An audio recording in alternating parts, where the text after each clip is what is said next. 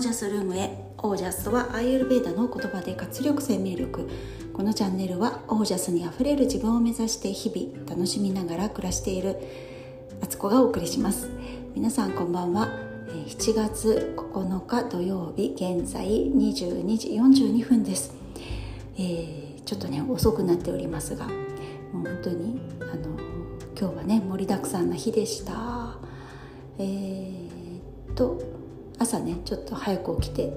えー、これから今日のテーマで話すことと関連するのでねそのことを後で話すとして、えー、末っ子のね発表会がありましてね、えー、それのそこの現場まで行って撮影舞台としてね撮影係をやって、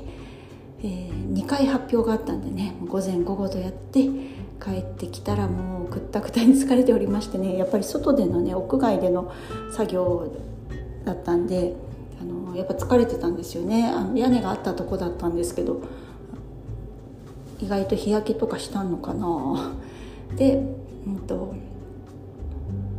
夕方ね寝ちゃったんですよ。2時間ぐらい多分寝てたかな。でそこから起きてもうもうひとしきりの家事をやりましてで今日は8時からね10時まで、えー、100 days、えーと、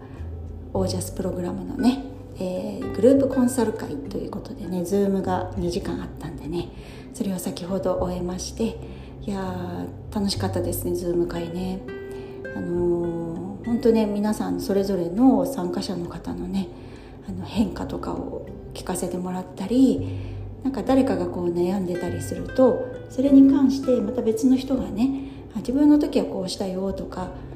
こんな方法どうでしょうかみたいなこともシェアなんかもできてねなんか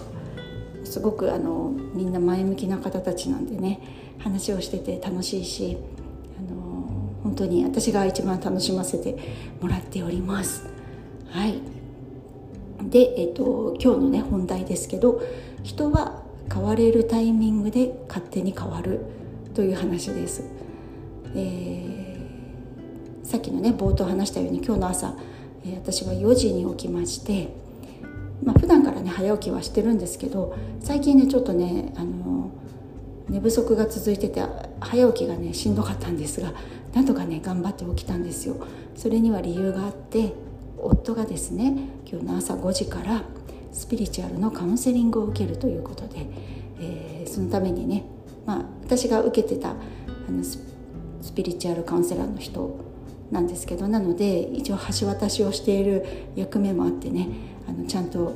あの準備は大丈夫かとかスカイプつながるかなとかいろいろ事前に心配だったんで、えー、私も一緒に起きてね、えー、一応その始まるまでのねサポートをしてたんですけどこれが本当にねこんなことをこんな日がやってくるとはもう誰も思っていなかったという感じなんです。あのそのねスピリチュアルカウンセラーの方はアメリカに住んでいる方なので時差の関係でねあの日本時間だと結構朝早い時間とかあの午前中ぐらいの時間で予約を取らせてもらえるんですよね。なのでで特に早い時間だと予約が取りやすかったりも空きがあったりするのでねなかなかやっぱ日本人日本在住の方でねあの朝の4時とか5時にセッションを受けるって人は珍しいみたいでなので夫にもねあのちょっと早めにあの時間設定したんですけど、えー、30分間ね彼は初めてそのねスピリチュアルというものに触れたというかもう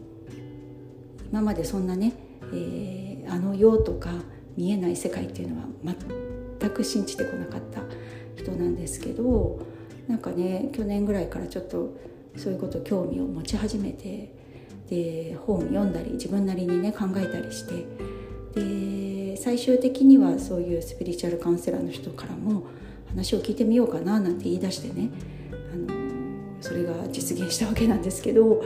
いやもうびっくりですよ。今までだとね私がそういうのを受けてたりとかするとそれこそその早朝にねこそこそと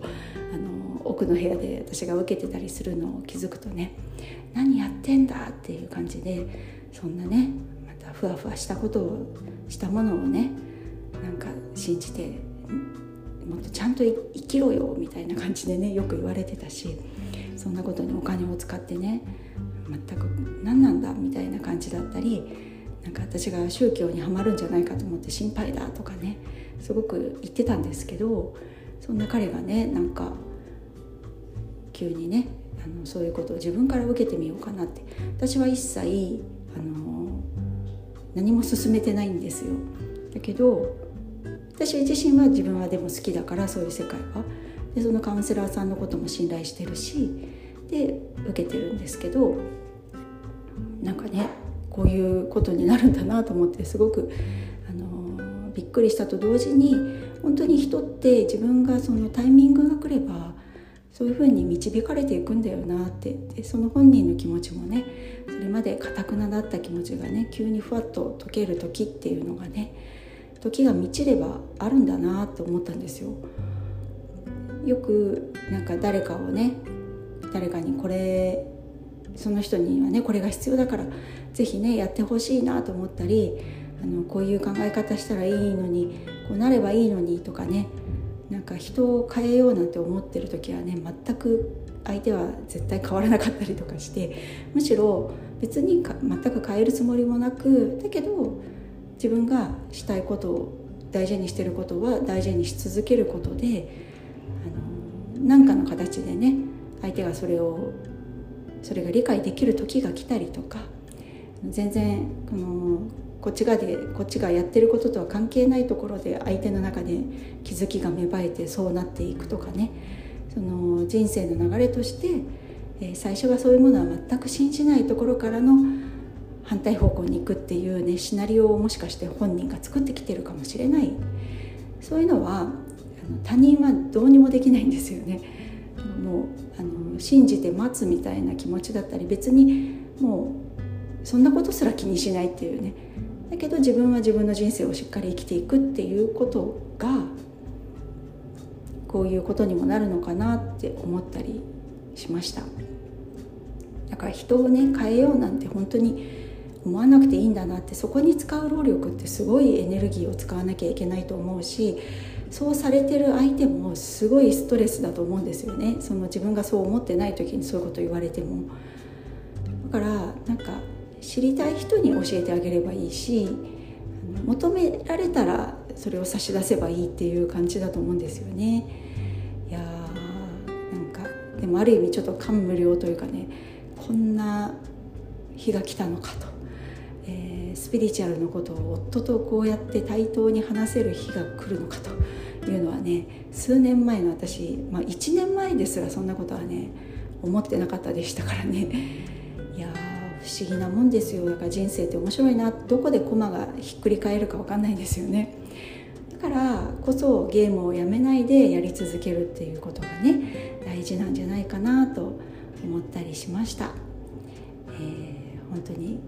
あの面白いですね。やっぱ50年ぐらい生きてくるとねそういうね不思議なこととかね思ってもないこととかね経験値として積み上がってくるからね楽しいですね。はいということで今日はこの辺で皆さんの暮らしは自ら光り輝いてオージャスにあふれたものです。オージャス人生どこで駒が変わるか分かりませんよ。